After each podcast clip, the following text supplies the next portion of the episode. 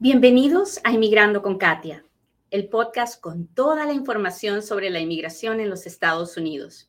Yo soy Katia Quiroz, abogada de inmigración. Muy bien, vamos a hablar de inmigración como todos los días. Este es el momento en el que yo le pido, por favor, que le machuque el botón de compartir y me deje llegar a un inmigrante más. Hoy día quiero llegar a todos aquellos que están asustados con este proyecto de ley que pasó en la Florida y que muy pronto recibirá la firma del gobernador de Santis. Así que si usted que me está mirando está en la Florida, levante la mano. Si usted no está en la Florida, cuénteme dónde está y cuénteme por qué esto le causa ansiedad. Porque ayer mi teléfono reventaba con las preguntas de ¿y qué va a pasar? Y esto se va a generalizar y se puede ir a otros estados y cómo nos va a afectar. Así que vamos a hablar poquito a poquito de este asunto. Ah, ahora que me sentaba en mi escritorio, me acabo de dar cuenta que Carla me dejó la tarea ayer, así que me imagino que ya, ya llegará a la casa con la mala nota por no haber llevado el libro, ¿no? Pero así es la vida. Y encima me va a echar la culpa a mí porque va a decir, se quedó en la oficina de mi mamá. Bueno. Pues si usted cree que no tengo problemas, para que vea, tengo problemas. Muy bien. Empecemos. La ley de inmigración es una ley federal, ¿no es cierto? Siempre se los he dicho, es una ley federal que las leyes de inmigración se tienen que dar en el gobierno federal, en el Congreso federal los Estados Unidos son 50 estados que tienen cada uno un Congreso estatal, que son independientes, son autónomos, pero que para algunas cosas, como la inmigración, se juntan en su federación y eh, entonces tienen leyes federales que rigen una ley a los 50 estados. Hasta ahí estamos, ¿estamos claros? ¿Por qué eso es importante? Porque ahí está el asunto. El, Congreso de la República, el Congreso Federal, pues como ustedes saben, son buenísimos para pelearse de miles de cosas y para debatir otras y para crear leyes, para todo menos para la inmigración. Para la inmigración son súper cobardes, les da terror hacer cualquier cosa con la inmigración porque es un tema muy político, ¿no? Hay una comunidad pro-inmigrante, hay una comunidad anti-inmigrante y entonces el país está dividido en esos dos grupos y muchos políticos para que solo piensan en su reelección, porque esa es la pura verdad, muchos políticos entonces no quieren lidiar con el tema de la inmigración porque piensan que al hacerlo van a perder votos y no quieren perder votos. Bueno, entonces en el Congreso Federal no pasa nada y como no pasa nada, no hay una reforma migratoria, hay muchas cosas que andan pasando y muchos estados, sobre todo los estados donde hay una población antimigrante fuerte, pues tratan de buscar tomar medidas, crear leyes que, que muestren su, su insatisfacción con la comunidad inmigrante. ¿Ok? Entonces, si bien es cierto, el tema de la inmigración es un tema netamente federal, los estados, por su cuenta, individualmente, algunos han decidido tomar, ah, hacer leyes que tengan que ver con la inmigración. Entonces, el estado de la Florida, que está gobernado por un señor que se llama Rob DeSantis, que quiere ser presidente con el voto anti-inmigrante, ha, promovido un proyecto de ley súper anti-inmigrante. La Cámara de Representantes del, del Congreso del Estado lo pasó y el Senado lo pasó. Solo está esperando la firma del gobernador. Y el gobernador, ¿por qué todavía no ha firmado? Me imagino que es porque él tiene que anunciar su candidatura muy pronto y estará esperando hacerlo, uh, hacerlo junto, no sé, estará, está, es, es cuestión de, de, días si no es hoy día. ¿Ok? ¿Hasta ahí estamos claros? Si me está entendiendo, déjemelo saber. ¿Dónde está mi gente de TikTok? Hola, hola, mi gente de TikTok. Gracias por estar aquí. Ahí, ahí voy, ahí voy, ahí voy. Ahí estoy mejor, ¿verdad? Muy bien, cuénteme, cuénteme, cuéntame. Hola, E. Ordóñez, gracias por estar aquí. Love Machine dice, aquí estoy. Hola, hola. Hola Mariela, un placer. Gracias por estar aquí. Iris, gracias por seguirnos. Luis, gracias por las rosas. Liz, ¿cómo estás? Muchas gracias. Hola, hola. Muy bien. Hola René Chavarría, ¿cómo está? Hola Alma. ¿Qué dice este, este proyecto de ley que está a punto de ser firmado por el gobernador de la Florida?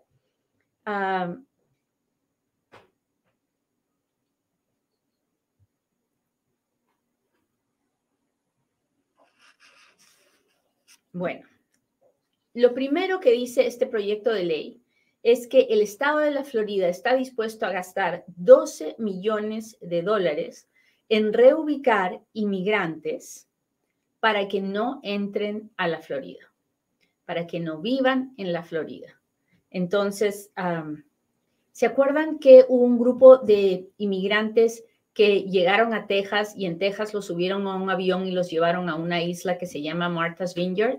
Bueno, eso lo hizo este gobernador y a él le parece muy bien. Entonces él dice, hay que gastar el dinero que haya que gastar, pero que no vengan para acá, que se vayan a otros lugares. ¿Ok? Luego, este proyecto de ley quiere obligar de manera obligatoria a todos los empresarios que tengan más de 25 empleados para que usen el E-Verify. Y usted me dirá, ¿qué cosa es el E-Verify, Katia? El E-Verify es un portal que tiene el gobierno donde uno ingresa el nombre, el número de seguro social, el número de alguien, de una persona, si es que la tiene, uh, para asegurarse de que la persona legalmente puede trabajar en los Estados Unidos. Si usted pone su nombre, su número de seguro social y dice que es ciudadano cuando no es, ahí le va a decir, no, esta persona no puede trabajar, no es ciudadana, no tiene su seguro social, no es válido para trabajar. si usted da un número de seguro social falso, pues le van a decir, no, este no, este seguro social no es de esta persona. Y el empleador, el patrón, solo puede contratar a las personas que E-Verify le diga que sí se pueden contratar. Así que todas las empresas de más de 25 empleados tendrán que usar E-Verify obligatoriamente. Otra disposición requerirá que los hospitales que acepten a pacientes de Medicaid le tengan que preguntar a los pacientes cuál es su estatus legal. Porque ya ve que hay montones de gente antimigrante que cree que los indocumentados nos usamos el Medicaid, que utilizamos los, que somos una carga pública, que utilizamos los servicios públicos. Entonces, ellos lo que quieren es probarlo, porque hasta ahora no han tenido una manera real de probarlo. Entonces, ellos quieren que se haga esta preguntadera en el hospital para probar que el dinero de los contribuyentes, de los que pagan sus taxes, se va en aliviar las necesidades médicas de los indocumentados, lo cual no es cierto, pero ese es el plan. Triste, ¿verdad? Triste, porque lo único que va a ocasionar es que la gente con papeles o sin papeles no quiera ir a un hospital por no exponerse a que le pregunten nada. Y eso es, ese es el, ese es el, eso es lo más triste, ¿no? Ah, ahora, usted me dirá, Katia, pero realmente los estados pueden hacer eso. Tú acabas de decir que eh, inmigración es una ley federal y que estas cosas deberían venir desde el Congreso federal. Así es, y eso es lo que está por verse. O sea, aquí falta que el gobernador lo firme y una vez que lo firme y se convierta en ley, falta ver cuándo entra en, vigor y una vez que sepamos eso, falta ver si se le va a poner una demanda diciendo que es inconstitucional porque el gobierno estatal no puede tomarse esas facultades porque es un tema federal. Ahora, no sé si eso va a, funcionar o no. Ahí hay que hacer un gran análisis y ver si es que hay que estudiar mucho el tema y mirar las regulaciones y las leyes estatales para ver si el estado de la Florida puede hacer eso. Hay argumentos a favor y en contra. Una de las cosas que más me ha preocupado de este proyecto de ley es que ah, le dice al DMV, por ejemplo, del estado de la Florida, que no puede dar licencias de conducir a alguien que no tenga estatus legal, porque entonces si lo hace, no podrán recibir ningún dinero del Estado y las organizaciones ah, gubernamentales pues se mueven con el dinero del Estado y cualquier otra organización que ayude o identifique a los inmigrantes también sufriría ah, la falta de dinero porque el gobierno estatal no le daría dinero. Otra cosa que está muy fea, pero muy fea en este proyecto de ley es que el estado de la Florida no va a reconocer los permisos de conducir de las personas de otros estados. Entonces, por ejemplo, si usted vivía en Las Vegas y usted tenía su licencia de conducir para indocumentados de Las Vegas y usted se va a la Florida, ahí no la puede usar, usted no puede manejar porque, ah, de acuerdo a este proyecto de ley, esa licencia de conducir no tendrá ningún valor. Y eso sí es muy serio porque eso va a dar lugar a muchos tickets, va, a dar lugar a que, pues, que la persona pueda criminalizar, y, en fin, es, está bien feo este proyecto de ley. Bien, pero bien feo. ¿Qué va a pasar? Bueno, mire, yo no usted tiene, igual que yo, tiene que saber que la Florida es un estado repleto de inmigrantes y repleto de inmigrantes latinos. Es un estado donde en muchos lugares usted no necesita hablar inglés, porque todo el mundo habla español. Y entonces eso es lo que hace que miles y miles de inmigrantes lleguen a la Florida. La, comodidad, el, poder comunicarse, el, el no necesitar el hablar inglés, en fin, el asunto es que es obvio que el sentimiento antiinmigrante en la Florida está creciendo de manera indiscriminada y que no es un buen lugar para ningún inmigrante, sobre todo para un inmigrante indocumentado. Entonces, ¿qué hay que hacer? Pues hay que salirse de ahí. Hay que salirse de ahí. No es un buen lugar. El gobernador no se ha dado cuenta y no, no entiendo cómo, porque lo tiene enfrente de él, no se ha dado cuenta del gran aporte que han sido los inmigrantes para la Florida.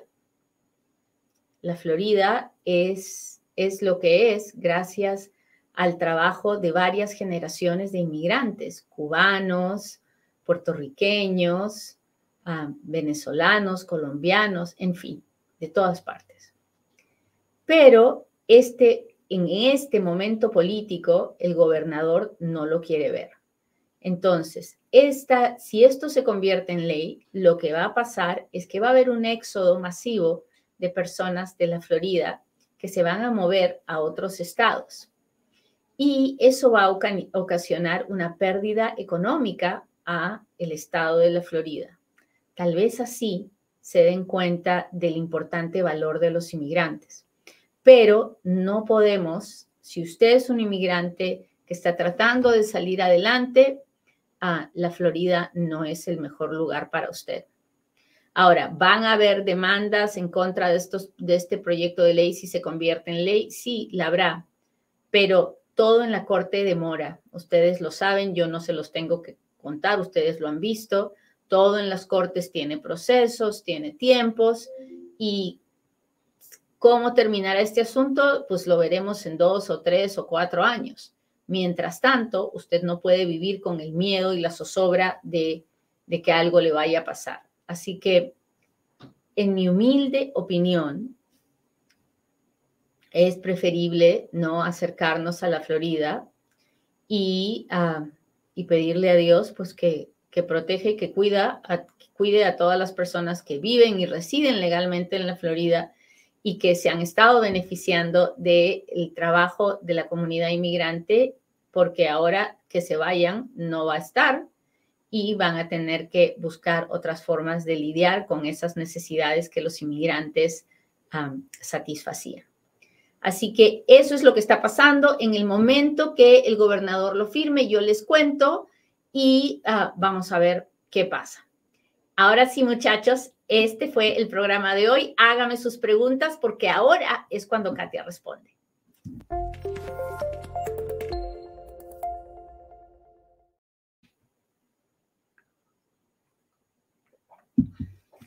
Déjeme ver, déjeme ver. Mi gente del Insta. Hola. Abogada, estoy embarazada, no podré usar el Medicaid de emergencia. Ah, Paulita, no, eso no es lo que dice el proyecto de ley. El proyecto de ley lo que dice es que si usted llega en la Florida a pedir el Medicaid de emergencia, le van a preguntar su nombre, su dirección y su estatus legal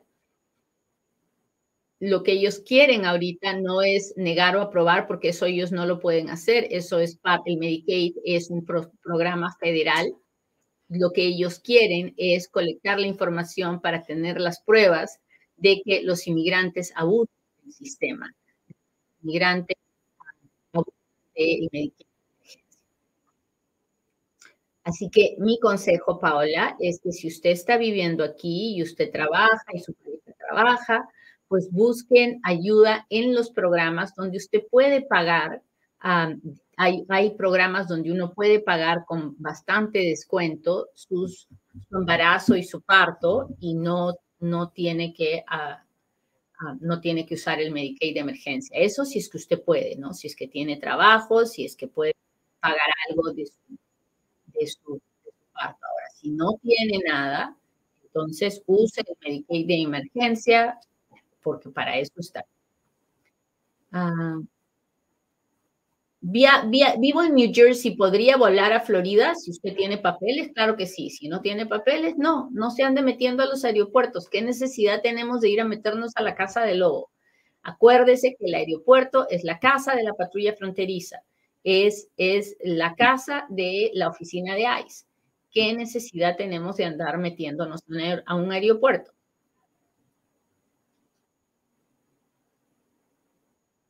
yo hice cambio de estado, ¿cómo me toca ver mi otra corte en el estado que me cambié? Pues tiene que contratar un abogado que le haga una moción para cambiar de corte. Eso se llama motion to change venue. Así que busque un abogado.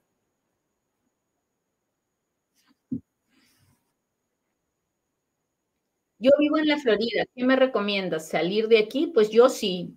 Yo, yo no le puedo recomendar qué hacer, pero le puedo decir lo que yo haría yo me iría. Y usted me dirá, ay, Katia, pero no es tan fácil. No, nadie está diciendo que sea fácil. Pero para mí, más importante que nada es tratar de tener paz y tranquilidad en mi alma. Entonces, porque si yo no tengo paz y tranquilidad, me voy a enfermar del estrés y así no voy a poder ayudar a nadie, ni ayudarme a mí, ni ayudar a nadie, ¿no? Uno tiene que buscar paz para poder trabajar tranquilo, para poder proveer a sus familias, para poder ayudar a los que estamos, en nuestros países, en fin. Entonces, vivir con el miedo de que en cualquier momento algo me puede pasar porque ya no tengo licencia de conducir, porque no puedo ir a un hospital sin que me pregunten mi estatus legal, porque ah, me pueden llevar a otro estado, me pueden mover a otro estado. No, así yo no quiero vivir. No sé usted, pero yo personalmente no lo haría. Doctora, los que se quedaron con visa de turista, ¿qué pasará? Pues son indocumentados, igual que el que llegue indocumentado. Una persona que entra con visa de turista, en el momento que se le acaba el permiso de permanencia, en ese momento se convierte en indocumentado tal cual el que entró sin papeles. No hay ninguna diferencia entre esas dos personas. Son ambas indocumentadas.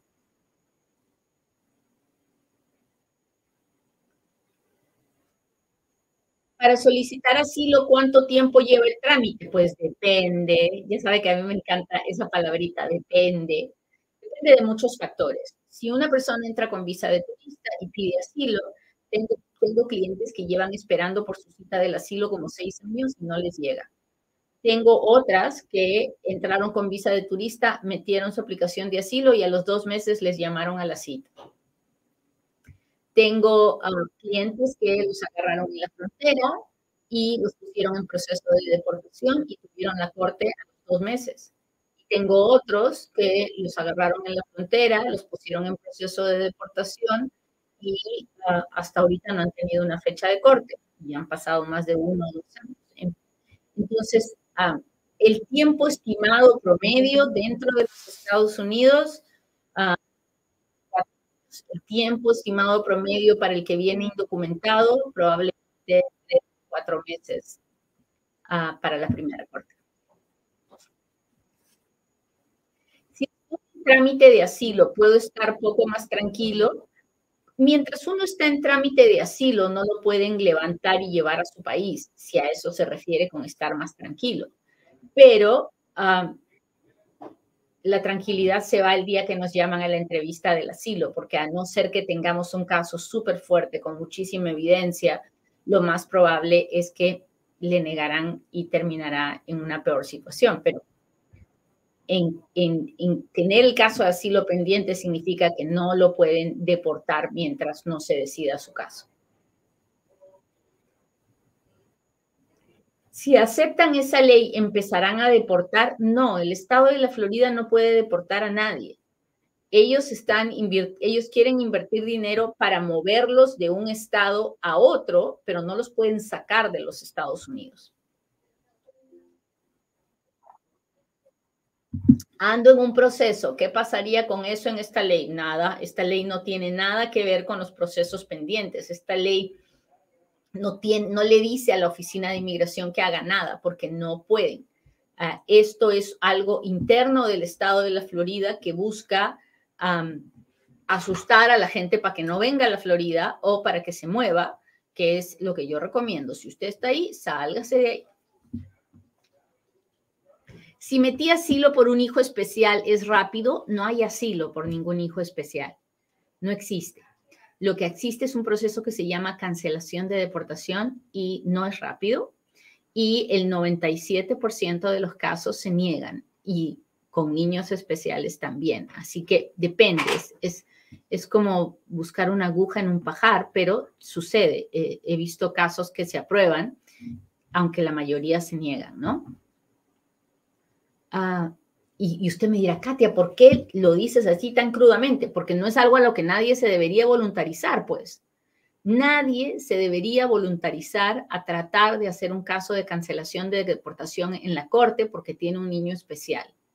Porque esa uno no se puede voluntarizar para que lo deporten. Es un riesgo muy, pero muy, pero muy, pero muy alto. A ver, déjeme ver qué está pasando con mi gente del TikTok. Aquí estoy, muchachos. Hola, Lira, Lira, Amber, ¿cómo estás? Gracias. Enedina, gracias por compartir el programa de hoy, te lo agradezco mucho. Apliqué para la visa U, tengo certificación, yo era menor, mi mamá no cooperó, ¿me podrían negar? No lo sé, Liz, pero si dices que ya tienes la certificación, entonces el, la oficial de policía encontró que tú sí habías cooperado. No lo sé, tendría que mirar los papeles. Hola, Amber dice, ¿es verdad que cambió el tiempo para la K1 y para I-130, dice la tabla según USCIS? No lo sé porque no las, no las miro así tan seguido, uh, pero tienes que dejarte llevar por lo que dice el portal de inmigración, uh, Amber.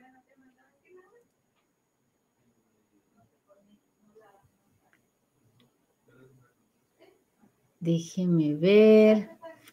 Gracias, Amber. Gracias por las rosas. Si lleno el aplicativo de CBP para ingresar con visa de turismo a pedir asilo, ¿me es posible? No, el aplicativo de CBP One no es para nadie que pueda entrar con visa de turismo. Es para aquellas personas que no tienen papeles para entrar y quieren una cita en la frontera para poder hacer su aplicación de asilo. Estamos mezclando papas con camotes. Esa es una expresión muy peruana. Estamos mezclando papas con camotes. No, hay gente que viene con la visa de turista y dice, quiero pedir asilo, pero eso no tiene nada que ver con CBP One. Gracias, Leo. Sigo buscando preguntas en TikTok. Hola, Pineda, ¿cómo estás?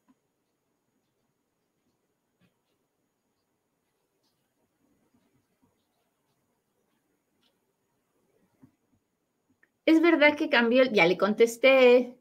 Vivo en la Florida, si quisiera mudarme puedo salir en avión. Es un riesgo, es un riesgo.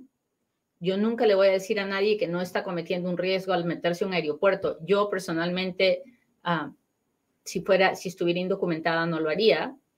Ah, pero. Hola, Areli, ¿cómo estás?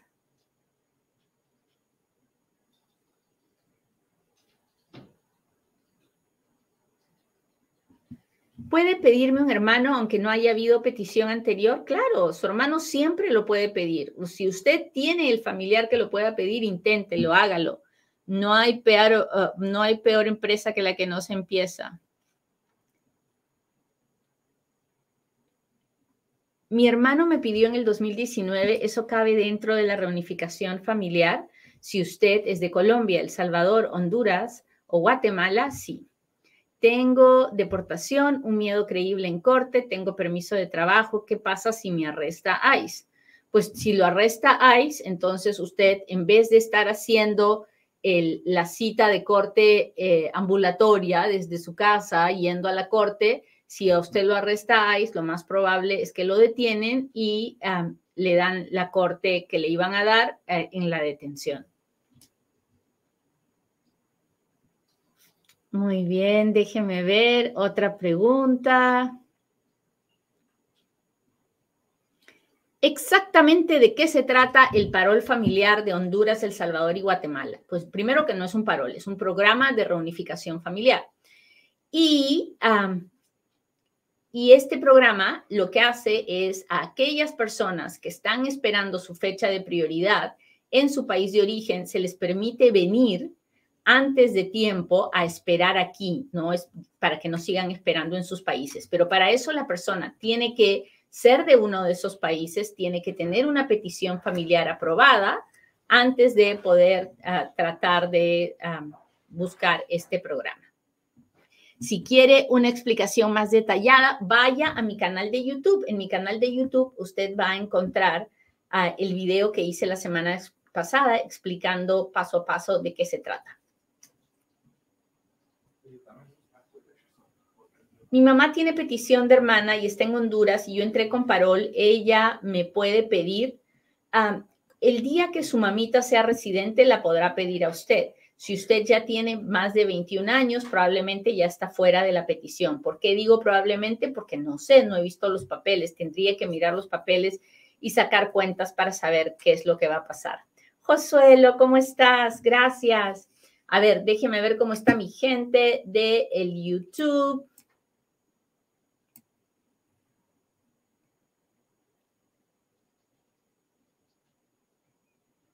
Aquí voy, aquí voy, aquí voy, muchachos.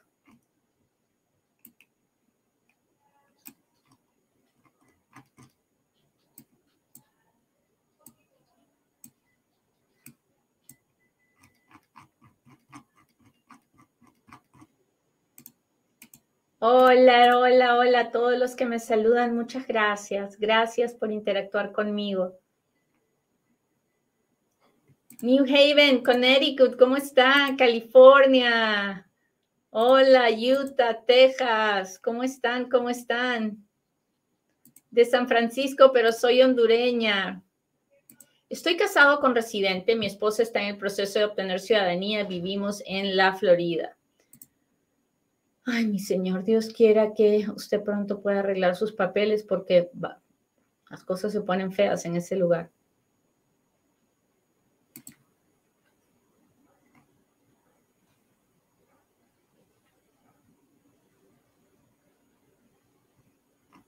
Claro que afecta porque puede pasar en muchos estados más. Ah, eso está por verse. ¿Puede pasar en otros estados? Sí, hay otros estados con un sentimiento antimigrante fuerte. Pero, pero, ah, ojalá que los otros estados que quieran replicar algo así, primero vean ah, lo que pasa con la Florida en términos de de desempleo, trabajo, crecimiento económico. Vamos a esperar, no hay que llenarnos de ansiedad y de miedo. Dios se encarga de todo, de una forma o de otra. Yo no, yo no me llenaría de miedo y me pondría, me preocuparía demasiado en otros estados. Creo que ahorita el problema es la Florida y creo que se están se están haciendo daño a ellos mismos con esto. Hola, abogada, ¿qué documentos necesito aparte de la combo card para viajar fuera del país con advance parole? Su pasaporte. Su pasaporte. A ver, déjeme saber.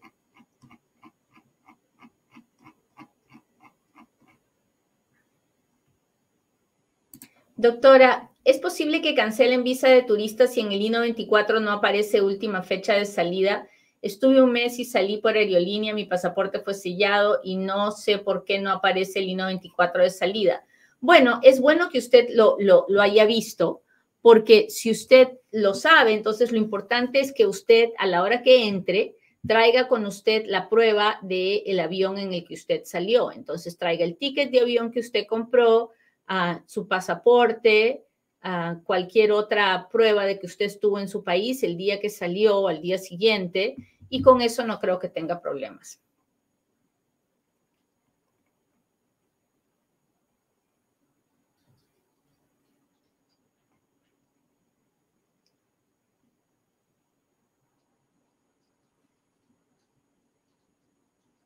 ¿Puede mi hijo que entró con asilo aprobado pedirme a mí que soy su mamá? Cuando su hijo sea, si su hijo es menor de edad, sí puede pedirla como derivada de su asilo, pero si su hijo es mayor de edad, tiene que esperar hasta hacerse ciudadano para poder pedirla. Déjeme ver. ¿Tienen que salir de la Florida los que tienen asilo pendiente y permiso de trabajo? No, mientras tengan el asilo pendiente, están protegidos, no tienen que salir porque no están indocumentados en ese momento tienen un proceso, probablemente tienen un permiso de trabajo que lo pruebe. Aún si no tuvieran el permiso de trabajo, el solo hecho de tener el proceso de asilo pendiente hace que no puedan, no los puedan deportar, pero ah, no van a poder tener una licencia de conducir, no, ah, igualito no, no, va a ser, no va a ser un lugar donde puedan estar tranquilos, ¿no? Bueno, muchachos, les agradezco mucho que me hayan acompañado hoy día. Espero que el tema de hoy día haya sido interesante para ustedes, pero sobre todo que no los llene de miedo, porque todavía hay mucho por hacer y está por verse qué es lo que va a pasar con este proyecto de ley. Así que Dios nos va a proteger. Siempre, siempre vendrán cosas mejores. Nos vemos en un próximo Inmigrando con Katia. Bye.